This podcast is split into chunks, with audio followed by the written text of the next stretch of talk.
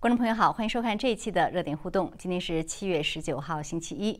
近日，美国对中共频频出手。周一，美国及盟友首次发表联合声明，指中共国安部进行恶意的网络攻击。同时，美国司法部起诉了四名中共国安部的雇员。而台湾时间周一中午，美国军机第三次降落台湾。上周五，七月十六日，美国政府还宣布对中共驻港办的七名官员实施金融制裁。这一系列举动是否意味着美中对抗升级？背后的原因是什么？另一方面，外媒关注中共党媒通过打造洋网红来讲好中国故事的企图。中共此举是为了外宣还是内宣？今晚呢，我们请来两位嘉宾一起来讨论这些热点话题。一位是在现场的时事评论员唐靖远先生，唐景先生您好。呃，方飞好，观众朋友大家好。嗯，谢谢。那么还有一位呢是通过 Skype 和我们连线的时事评论员赵培先生，赵培先生您好。你好，大家好。嗯，谢谢。好的，那我们先来谈一谈美中这个最近的一些紧张的这这博弈啊。那我想先请唐卷先生来分析一下。呃，那刚才开场白中我提到了呃几件事情，我们就来先来谈谈今天发生的这两件事情。一件就是美国军机第三次降落台湾。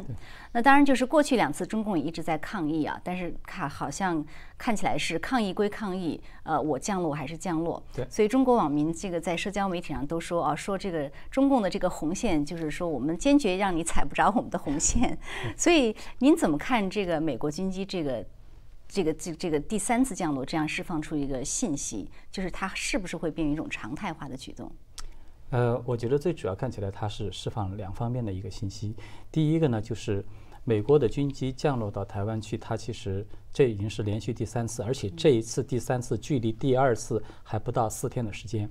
也就是说，呃，在中共我们看见前面两次的这个美国军机降落到台湾以后，中共官方，嗯，不管是早还是晚，都有先后有发表了这种很正式的，通过国防部是吧，发表了一个很措辞都比较严厉的这么一个声明啊、警告啊什么的，呃，甚至这个《环球时报》这些还呃写文章说是这个我们可以击落你啊，怎么地，就是发出一些威胁。但是你现在看到，就是说美国表现出来根本就没有把就是中共这边的所谓的警告、所谓的红线。完全是视若无物的，嗯，所以我觉得他释放出来的第一个信息就是美国，他就是用这种行动来明明白白、明明白白的告诉给中共，就是你所画的那个红线，或者说你所发出的这个警告，呃，因为他所画的这个红线其实相当于是民间的，并不是官方的，对，是吧？但是官方做出的这种警告，呃，还是包括民间所画出的所谓的红线，美国其实都是告诉你是无效的，我是不会承认的。所以我该怎么做呢？我依然会怎么做？我会依据当前台海双方的这样一种态势来采取我认为适合的一个举动。这个是我觉得他发出的第一个非常清晰的信息。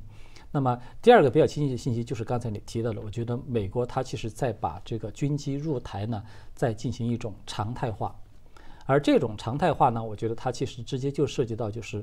呃，台海现在当前处在的最大的一个。呃，问题就是台海的这种平衡失去了平衡，最主要其实是来自于中国的，这来自于中共的自己的威胁。那么，所以我觉得美国这边是发出了一个非常清晰的，也是另外的一个信号，就是告诉给中共，如果说，当然他是做而不说的。美国他嘴上没有说，但是他采取了一种做而不说的一种行动来发出一种信号，就是如果你再对这个台，就是在台湾表现出这种要要使用这种武力呀，或者是用这种其他的，就是我认为有违背这个之前我们达成的协议的这种。嗯，非正常的方式，你要来所谓的统一台湾的话，那么美国可能会要采取某些同样的是你所不愿意看到的出现的一些行动。所以我觉得这个是可能是美国这方面，就是它最主要是要体现出，呃，发出这么两个清晰的信号。对，嗯，对，其实我的一个直观的感觉就是，这个似乎是对中共这样一个军机扰台的这种做法的一种回应，因为中共这种军机扰台把它变成常态化呢，呃，在外界看来是一种扩展这种灰。色空间的这样一种战略，它其实你可以说它是一种侵略性的，但是它如果常做了，它就把这个空间给拓展了。那我觉得美国是不是也在采用同样的一种策略来应对中共呢？我觉得是有这种因素的，就是中共它派遣军机绕台呢，它其实是有一个最主要的目的，就是想要营造合法性。嗯。就通过这种常态化的绕台，慢慢慢慢，大家再过一段时间，再过多少年，大家就认为，哎，这台湾就是我们的领土啊！你看我们的飞机常态的巡航都是已经把你包括在我们这个范围之内的。而美国这种军机入台，我觉得它的确是有一点，呃，针锋相对的。那么我就是用这种行动，我也来破除这个东西，就是告诉你，你的这种所谓宣称的营造的这个合法性，其实是不存在的。对，所以对于中共来讲，我觉得他也处于一种很难堪的局面啊。就像网民所说的，你这个红线到底画在哪里？还说你在不断的后移。那你如果你没有红线的话，你怎么去应对美国的这样的一个一个举动？所以这也可能解释为什么迄今为止这个第三次呃降落，中共还没有什么特别的反应，是不是？他到目前为止，我至少到我们今天做这个节目的时候，我看中共官方是保持沉默的。还没有任何的正式的一个声明出台，但是我觉得从这个方面呢，它侧面上呃反映出来中共，我觉得他们是一个误判。嗯，就是我们知道中共在过去在台海问题上面，你看他只要任何其他国家呃稍微在这个跟台湾的关系问题上有一点点就是觉得不符合中共的标准，中共立马就会要么就是外交上面就是会发脾气，然后就是他通过经贸的一些这种手段去对对方进行制裁。然后呢，他在过去这种手段是比较生效的，但是现在我觉得中共他其实走到了一种就是用力过猛，是。反倒造成了，尤其是在我们看见就是现这次美国跟欧洲啊，跟这个包括亚太的很多这些盟友，嗯，呃，已经事实上形成了一种就是围堵中共的这么一个联盟，逐渐在开始成型的这么一个背景之下的时候，很多这些国家他就不再怕中共的这种所谓的制裁，经济的制裁。包括政治上的所谓的这种挤压，他们也都不太怕了，因为他觉得有盟友，大家都集合起来，有盟友帮我撑腰。我觉得客观上的确有这个因素在，所以就但是中共他其实还有一种误判，什么误判呢？他还认为现在是东升西降的，还认为现在是我们说了可以继续可以说了算的，所以呢，他就频频的采取这种方式，就放出很多的狠话，哇，你如果对台湾怎么怎么样，那我就要对你如何如何。结果呢，造成自己就是在这个位置上非常的被动。就是现在他发现，他如果就举个例子说，现在美国连续的派军机入台，那么中国你怎么去反击他呢？对，你要开战，他其实是不敢的，是吧？他自己也知道现在也不是时机，实力也不够。嗯，那么你如果要使用经济的手段去对美国进行制裁，恰恰美国是可以说正中下怀，因为现在美国就正在制裁你，正在跟你脱钩呢。所以你就会发现，中国它现在处于一种有点尴尬的这样一种处境，就它自己已经没有了相应的有利的这种筹码去制约对方，但是就空放了很多的这样的狠话，就变成完全是打嘴炮。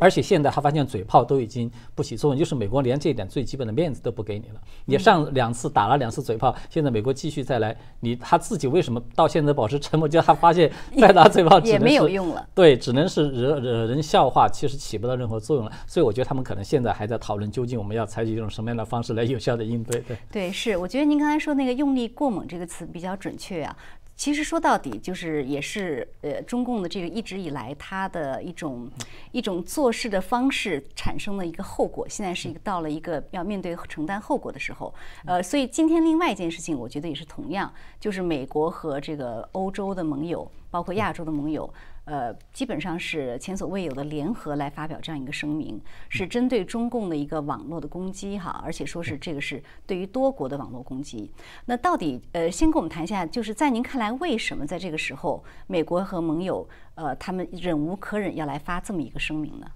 呃，首先第一个，我认为这个里面背后体现出来，美国在和中共的一个整体的对抗的一个战略方面，他们体现出了一种有序性。什么意思呢？就是我们看到拜登政府上台以后呢，他在对抗中共的时候，他首先第一件做的事情就是联合盟友，其实相当于重整、整合自己这一方的力量，这是他第一步做的。第二步做的就是我们看到他连续的在高科技这个领域对中共实施了，包括芯片啊、半导体产业好多的这些方面实施了很多的制裁和脱钩方面这些一些措施。这一阶段其实暂时我们看到基本上已经告一段落的时候，到现在到了，我觉得它到了第三个阶段，就是针对中共的这种网络攻击。中共的网络攻击其实是多年以来已经可以说是一个比较严重的威胁。所以，诶，你可以看到明显的就是，呃，美国及他的盟友现在体现出了一个非常清楚的，就是一阶段一阶段的做。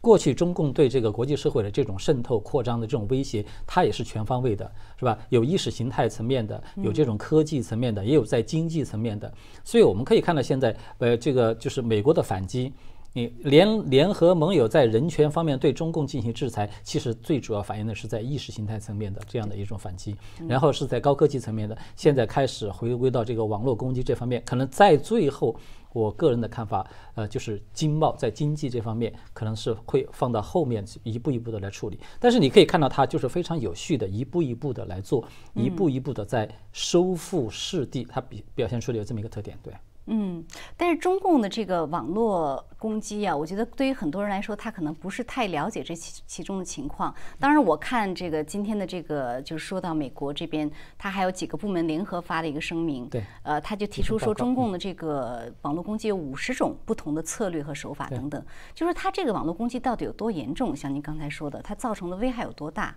很快的谈一谈。我觉得主要是两点。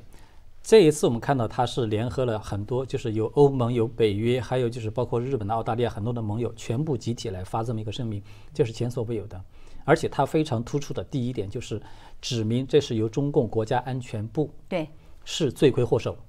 包括中国国家安全部雇佣了很多犯罪分子来干这件事情，所以它其实相当于什么？它就说明了非常清楚的一个问题，给中共多年以来的这些网络攻击的行为，他们定了一个性：你这是国家行为。你这不是，因为其他国家也有黑客，也有这种网络攻击，但是它都是属于民间的一些黑客，就唯独中共这个，你是属于大规模的国家行为，它先相当于给它定了一个性，这个是我觉得是第一个突出的特点。第二个就是刚才你提到的，他们，嗯，像 FBI 等等几个部门，这毫无疑问是一个协调的动作，在同一天马上就发布这份报告，然后呢列举了中共这些网络攻击的多少多少种的手段方式，这些就是相当于拿出证据。就是一方面是指控，另一方面是证据。其实无形中就已经有了一种，就是在这种法庭上面来审判你，把中共当成一个待审的一个囚犯这么一种待遇。我来告诉你，我指控了一个罪名，而且我拿出了这样的一个证据，就相当于埋下一个伏笔。将来我如果说要对你的整个国家来进行制裁，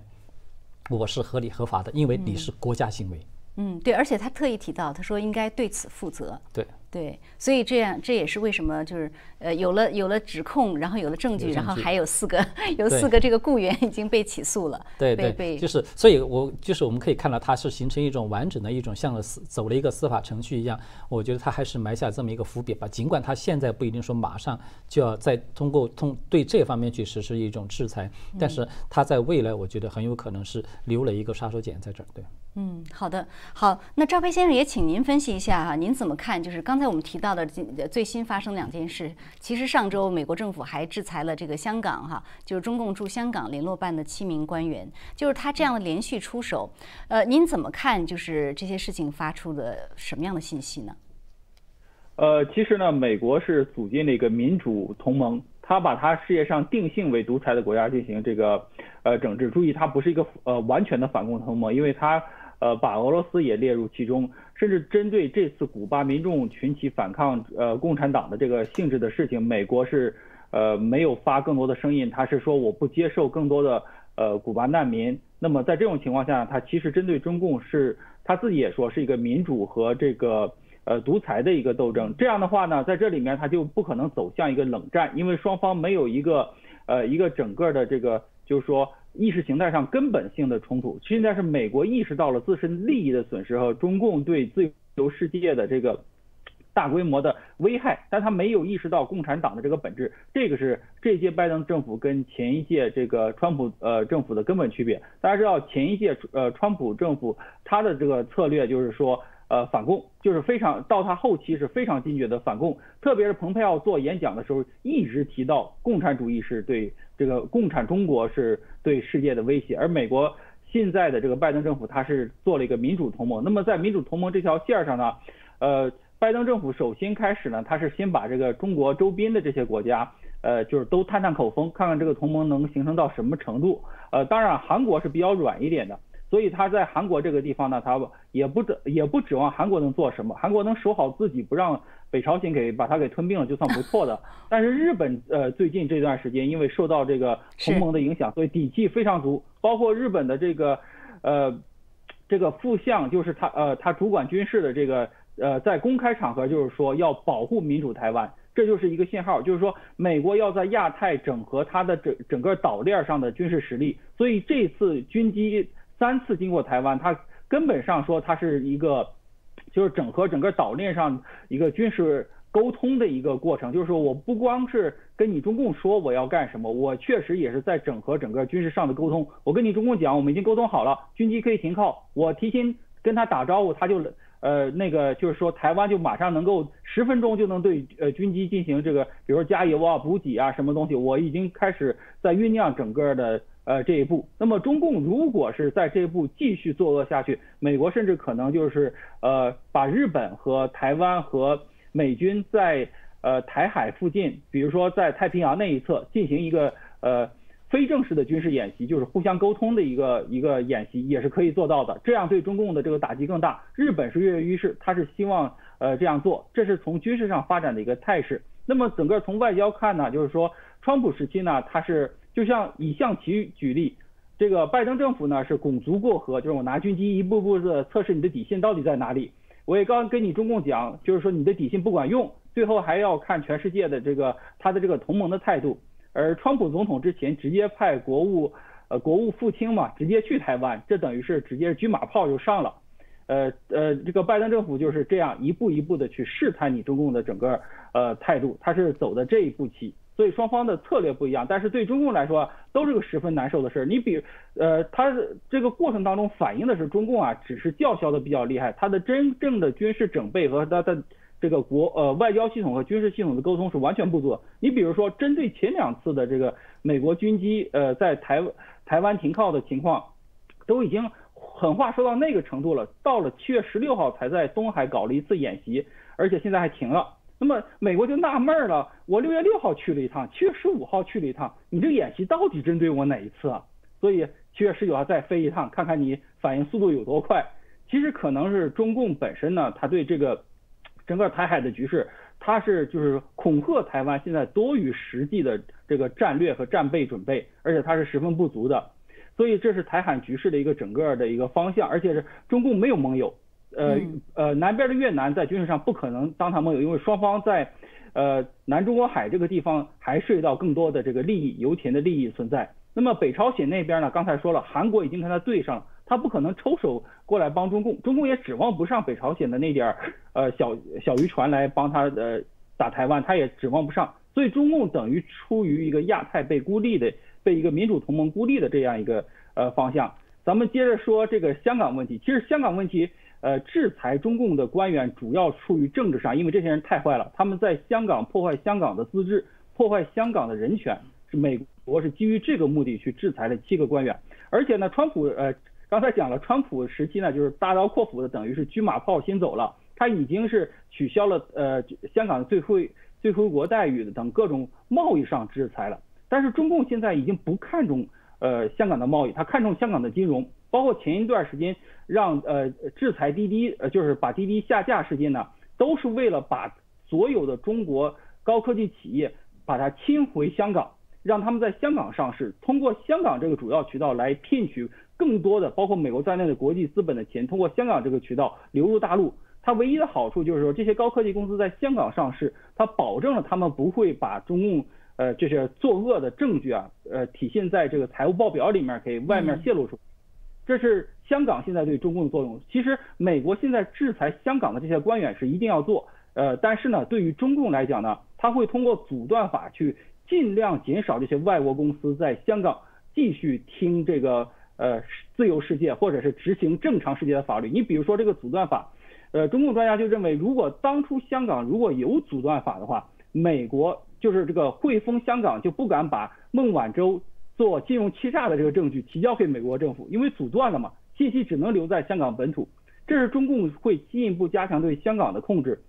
那么在这一步上讲了，其实香港的金融将会在下面呃下一段时期会有一个可能是个外国资本大量涌入啊，买中国的高科技，比如说滴滴的可能在美国退市到微博啊，在美国退市到香港上市的这么一个过程。更多高科技公司会在这里上市，然后国际资本进来，这些都被中共的欺骗和掐住的这么一个过程。这就是这就是一个呃主要的问题，就是说美国真的能够掐住这点吗？从现在看来是掐不住的，所以说是基于一个民主同盟来做这个事儿，他考虑的更多的是呃中共是否在未来会走向一个民主化的一个过程，他们想的是这一系列的问题，他们要求中共不是要求中共倒台，而是要求中共走民主化，所以这个问题将会成为一个美国对中共软弱可能未来的一个。脆弱的点，所以美国现在做的是，呃，制止中共在呃入侵台湾，或者是呃进一步赤化香港的方面做的是是呃做了很多事情，但是呢，要根本上你要解决共产党，而不是要去围堵它，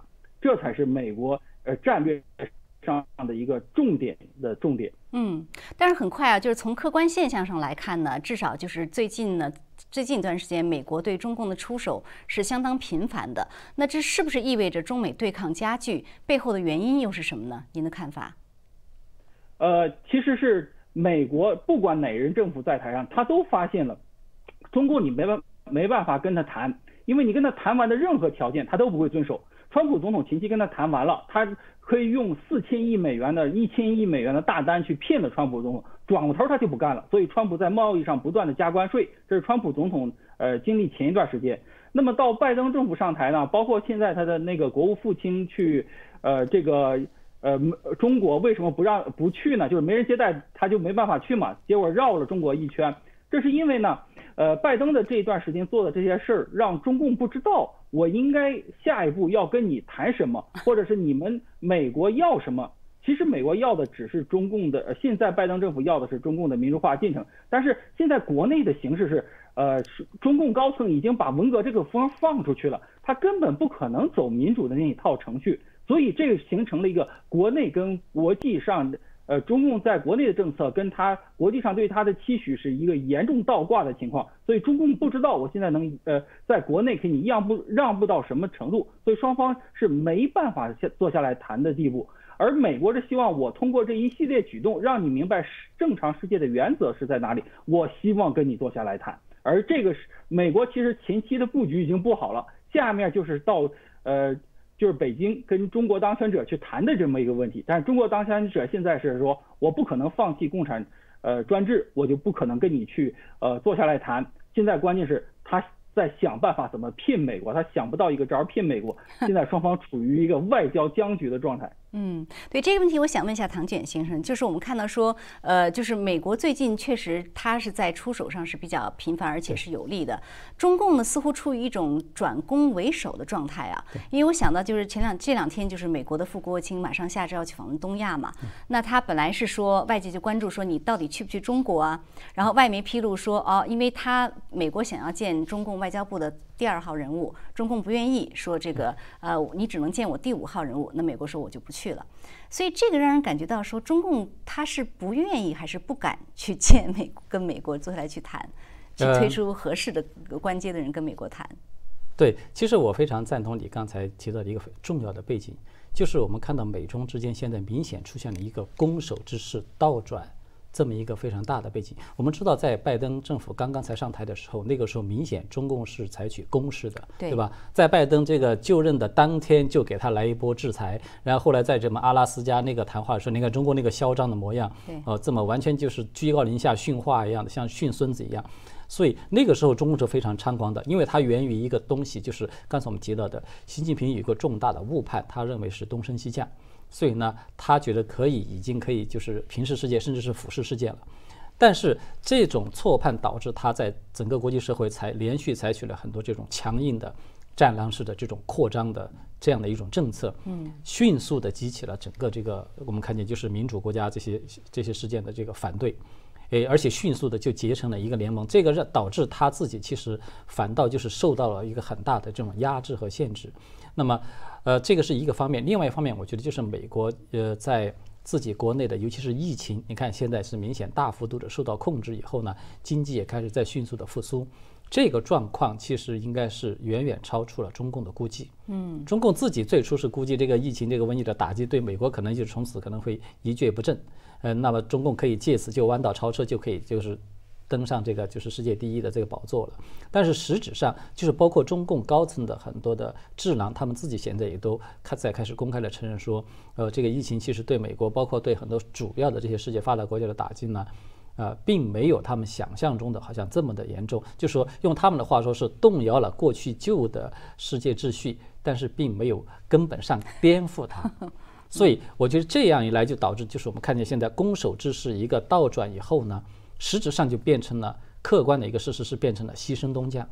嗯，实质上我们看到现在是整个西方的这些民主国家的联盟，明显是采取越来越积极主动，越来越采取攻势的这么一种状态。而中共是在开始收缩，连就是连滴滴这种企业到这个美国来上市，他都不敢了，都要强制的命令你只能在国内的这种这种地方去上市，比如在香港啊或者在上海去上市。所以，以这个背景之下的话，我觉得其实它在背后最关、最关键、最根本的原因是出自于就是习近平他自己的这一种误判，而美中之间的这种对抗的升级，我觉得它其实是，嗯，在刚才我们所说的这个背景之下所发生出来的一种升级。那么这种情况之下，美国派遣这个谢尔曼，他要到这个中国去跟高层，希望能够跟进行一个接触。嗯，我个人认为，他其实就不是一个简单的说是。呃，我们就像以前那样，嗯，大家平起平坐，好言好语，我来劝你中共，就是你怎么来我们再加强合作，我们避免这个呃，就是风险升级。我觉得他其实最主要的目的可能不是这个，他最主要的目的应该是，呃，我把它叫做就是拜登他想要挟规则以令中共，就是他要达到一个目的，就是告诉中共你必须遵守规则。就是中共所谓的很不愿意听的，就是你用实力的地位跟我来说话，是不是？就是拜登现在就是我们看见，就是美国政府他也在就是不断的重复这个单词，就是他说叫做实力实力地位还是叫做实力外交？对，就是我拥有这样的实力，我就可以告诉你，你必须得遵守我们过去行之有效的多少年以来的这个国际的规则，你不要想去颠覆它，至少在现阶段你必须得要遵守规则。所以这种态度它是带有一种居高临下，是带有一种强制性在里面的。换句话说，我觉得。可以这么来诶解释它，就是说谢尔曼这一次到中国去访问，他可能主要的任务是要去向这个中共传达，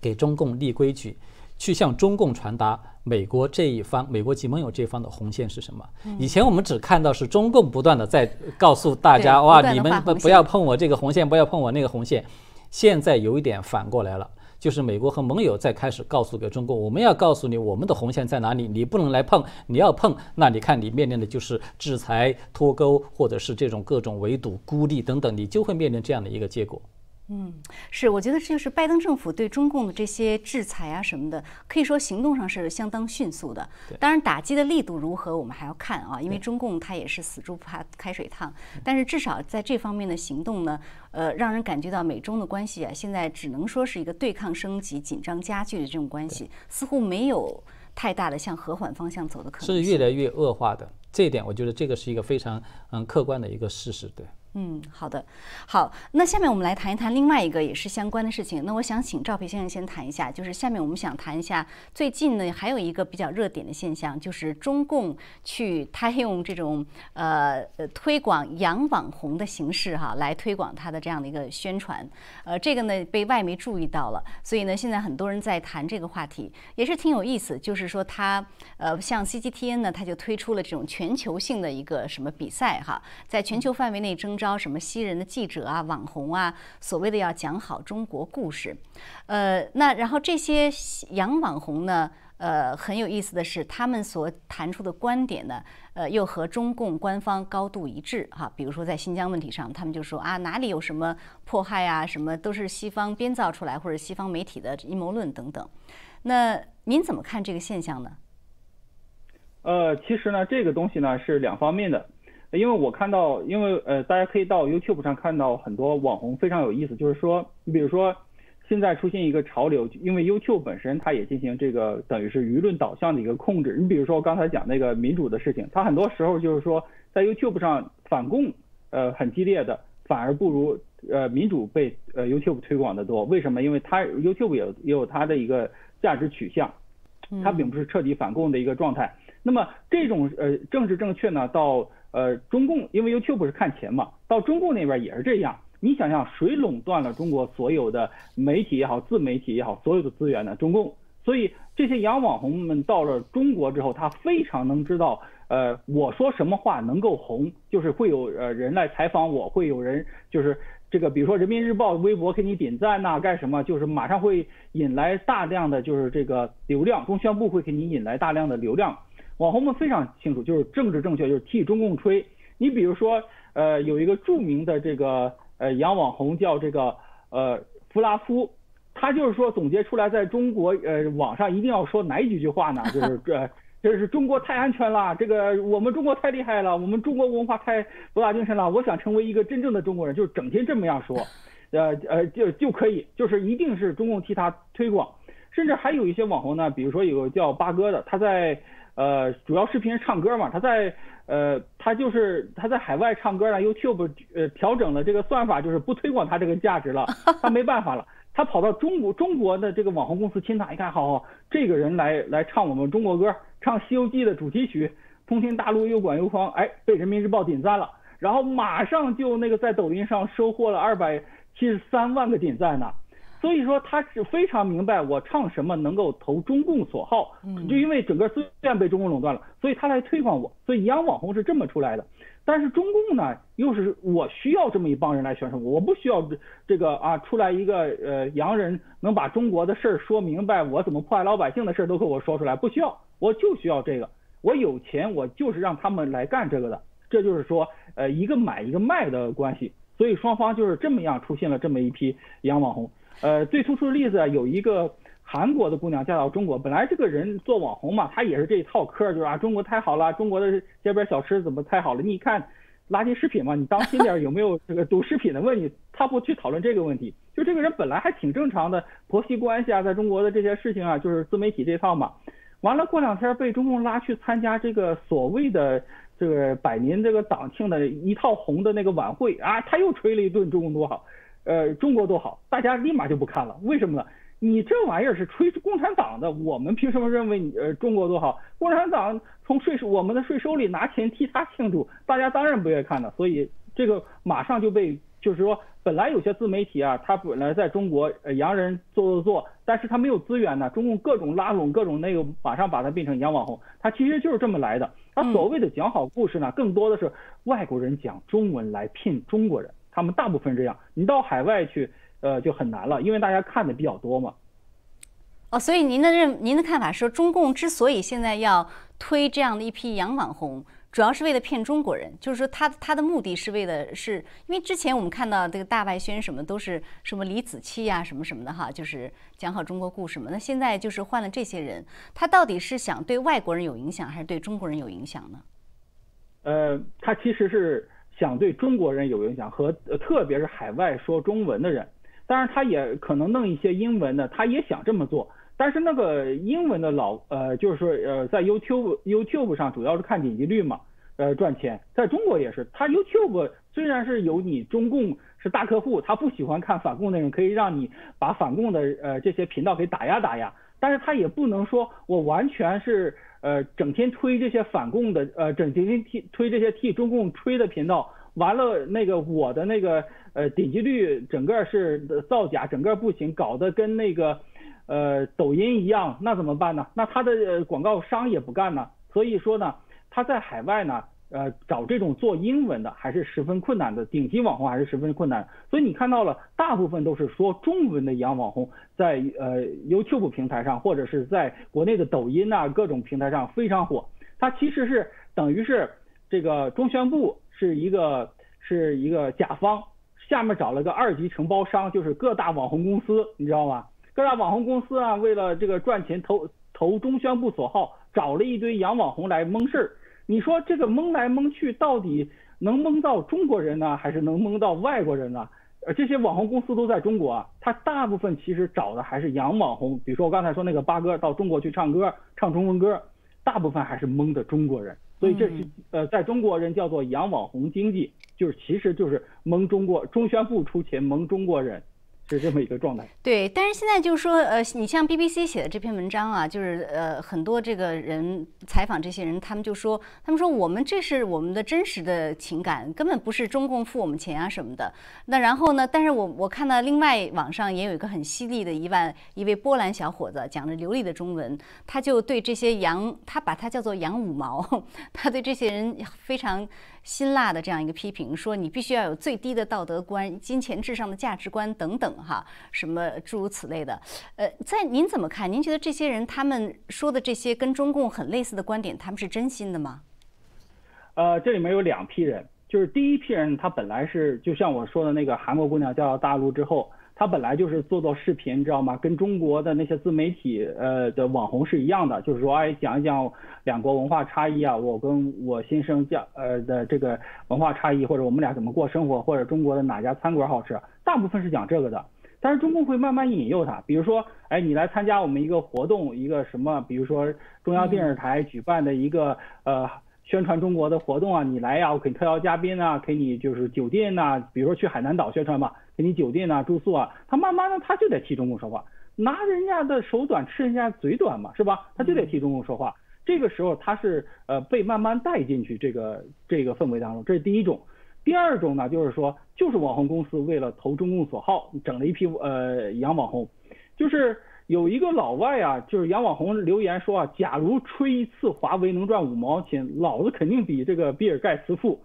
什么意思啊？就是说他们知道呢，这个比呃中共现在要主吹华为啊，我也跟着吹啊，吹就有流量。你看老外都说华为好，那那是不是就就就一个？呃，他就不管专家怎么说了，就是正常的专家怎么说，他就听着啊。你看老外都说华为好，所以他就点击量高。而中宣部也让这些呃，比如说国内的这些平台有意的去推他们，他们点击量当然高，他们当然赚钱。所以他们就是拿人家钱赚。第三部分呢，就是说他根本没有到呃呃，就是正常的这个新疆去采访那些被迫害的人，或者是法轮功学员，他能找得到吗？国家器官的那些事儿，他在报纸上，他中文报纸根本就不看，他们只在乎中国的，因为网红这个嘛，大部分展现的是呃灯红酒绿、纸醉金迷的生活才会有人看嘛，整天展示这个呃就是这个真实的中国的，哪怕是中国人网红，他都没人看，很可能还被中共抓了，所以能。这是一个生存者的谬误啊，就是能生存下来的人肯定说中共好，能赚大钱的人在中共的这个控制的范围之内，肯定得说中共好，所以他们都说，哎，我是自愿的。那当然了，那些不自愿的都被赶了，都被封号了，都被封杀了，在海外呢，对吧？是。是，那唐建先生就是中共的这个用洋网红来宣传的这样一个新的手法啊，呃，我觉得确实也有一定的呃，就是它的它的目的和和最终达到的效果有一点不同，所以请您分析一下，一个是他为什么要这么做，另外一个呢，就是说他达到的目的，就像刚才呃赵培先生谈到的，就是说他其实是呃针对的外国人还是针对中国人的做的一个内宣，到底是外宣还是内宣？呃，首先第一个，我觉得就是中共它为什么突然近期突然这么多的这个使用这些洋网红呢？嗯，呃，有两个原因，一个原因就是中共自己的这种内宣的效果是越来越差，这个是一个客观的，就是差到什么程度呢？连胡锡进这种人就是在那个微博上面都频频的翻车，就是他要要贴段话出来评论一个什么事。下面就是说，因为他你的很多谎言你用的太多了，大家都看明白你的这个套路了，所以这个内宣效果越来越差。所以他现在就习近平不是讲了一个话嘛，要调整大外宣。所以实际上很多东西他觉得，哎，我们通过外宣的方式，就是出口转内销的方式，可能也许还有这个意想不到的更好的这么一个效果。这是一个原因。第二个原因呢，就是，呃，中共自己官方的大外宣很多的机构，包括像 CGTN 有为代表的这些很多的机构，在现在不管是在美国还是在欧盟。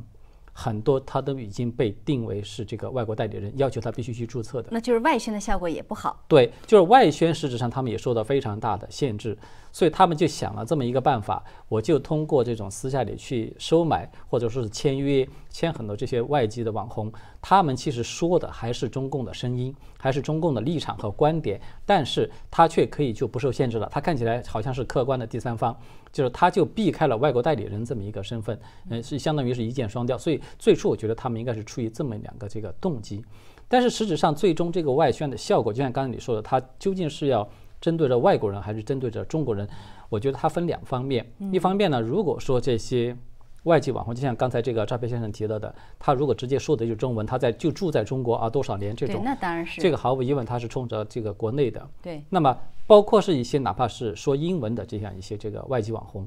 他其实最终他，我觉得他也是本身有这样一个目的，想要就是在海外来宣传讲中国故事嘛，针对的西方人来这个宣传中共的那些东西，宣传中共的意识形态。但是他会发现效果慢慢就不好，因为整个海外的舆论或信息环境和大陆是不一样的。海外不管怎么定，它相对来说这个信息是自由流动的，是透明的，各家的说法都有，什么样的证据都有，所以他去帮着中共说说话，去帮着中共撒谎，这些谎言他在时间上和空间上他都很难能够持久。所以它慢慢的一些，它的这个就是效果会越来越不好，最后就变成什么呢？中共都觉得，那我就把你翻译，就是出口转内销，对，只能出口转内销去，还是最终就是针对着这个中国人，因为中国人是一个封闭的信息环境，再加上呢，中国国民他始终有这么一种就是普遍的啊，有一种这个外国的月亮就是比较圆，这个其实我觉得跟过去传统的留下来，很多人他就都有一个 崇洋媚外，对，有这么一个心结在那儿，所以呢。所以它就导致，就是很多哪怕是他说英文的这些呃外宣这些外籍网红，它最终的作用其实也是主要是针对着中共国内去的，对。嗯，对，所以我想起就是最近呢，中国有学者说啊，呃，中国现在的宣传有一个很奇特的外宣内宣化这样的一个现象啊。但是外宣内宣化，我想之所以出现这样一个现象，可能不仅仅是因为中共的这批外交官啊或者什么，他们一直用战狼的态度对外。也是因为说他的不管是怎么宣传，他在对外的上面他取得不了好效果，因为人家拿真实的跟这个一对比，就知道说你说的不是真的。对，这个里面有一个非常关键的因素，我觉得是中共体制的所造成的，就是它解决不了的。中共的体制就是它的宣传的本质呢，它就是撒谎，对吧？对。那么知道中共宣传的本质，它就是谎言。那么这些外宣他去撒谎。中共在国内的内宣的这种撒谎，它有一个必须完成的条件，它就是要统一口径。它要是不能够利用权力统一口径，它的谎言很多，它就包不住，它就撒不了，它就它就裹不圆嘛，就把它说不圆。那么其实这种特点，它同样会反映在外宣上，哪怕是这些外籍的网红外宣，他只要去重复中共的那些谎言，中共就必然要对他进行要求啊，你只能这么说，或者你那个不能碰，你这个不能提。总之，它客观上会出现一种统一口径的这么一种效果出来，所以这样一来，大家要是稍微多看一段时间，就一下看出来，你跟中共的那个口径是一模一样的，你实际上就是中共的这么一个外宣，所以它事实上就会变成这样。啊，那么他这个谎言其实也就持续不了多久，对。是，我觉得就是说，呃，其实中共即使改变成这种可亲可敬的形象，但在外宣上的效果可能发现依然不好，最后还是会变成内宣化。对，是。呃，还有很快就是说，呃，我看到说《中国日报》还是什么一个报纸，中共党媒啊，他们现在出了一个新的一个运动，说要什么。呃，像斯诺一样讲好中国故事啊，说呃，希望更多的外国记者能够像斯诺一样，呃，真实、全面等等反映中国。斯诺他怎么反映中国？这个我们没有时间去多谈，大家可以 search 一下网络就知道哈。他当年那个红星照耀中国，呃，很多人其实已经觉得说他就是受了中共和毛泽东欺骗和洗脑。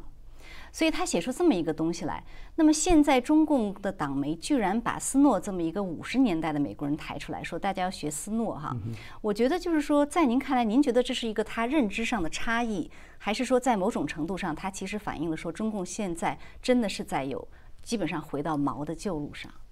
呃，我觉得他应该是基本上是回到毛的这么一个旧路上，就是说。啊，通过这种手段，用洋人来讲所谓的中国的这个故事，这种手段，因为思路我们知道他当初其实是受骗的，但是现在中共的环境是不一样的，因为中共建政已经七十多年了，那个时候中共还没有掌握政权，他还可以有很多美丽的谎言去欺骗人，现在你。统治了七十多年以后，中共的所作所为，大家都已经看清楚。在这种情况下，中共所谓的要寻找一个现代的思路，他其实只能是去寻找真正的那种愿意出卖人格的、出卖良知的这种利益的合作者，他才可以。这个我觉得是中共真正的目的。对，嗯，是好的。那非常感谢二位啊，我们节目今天时间又很快到了。呃，我们也感谢观众朋友的收看，还是下次节目再见。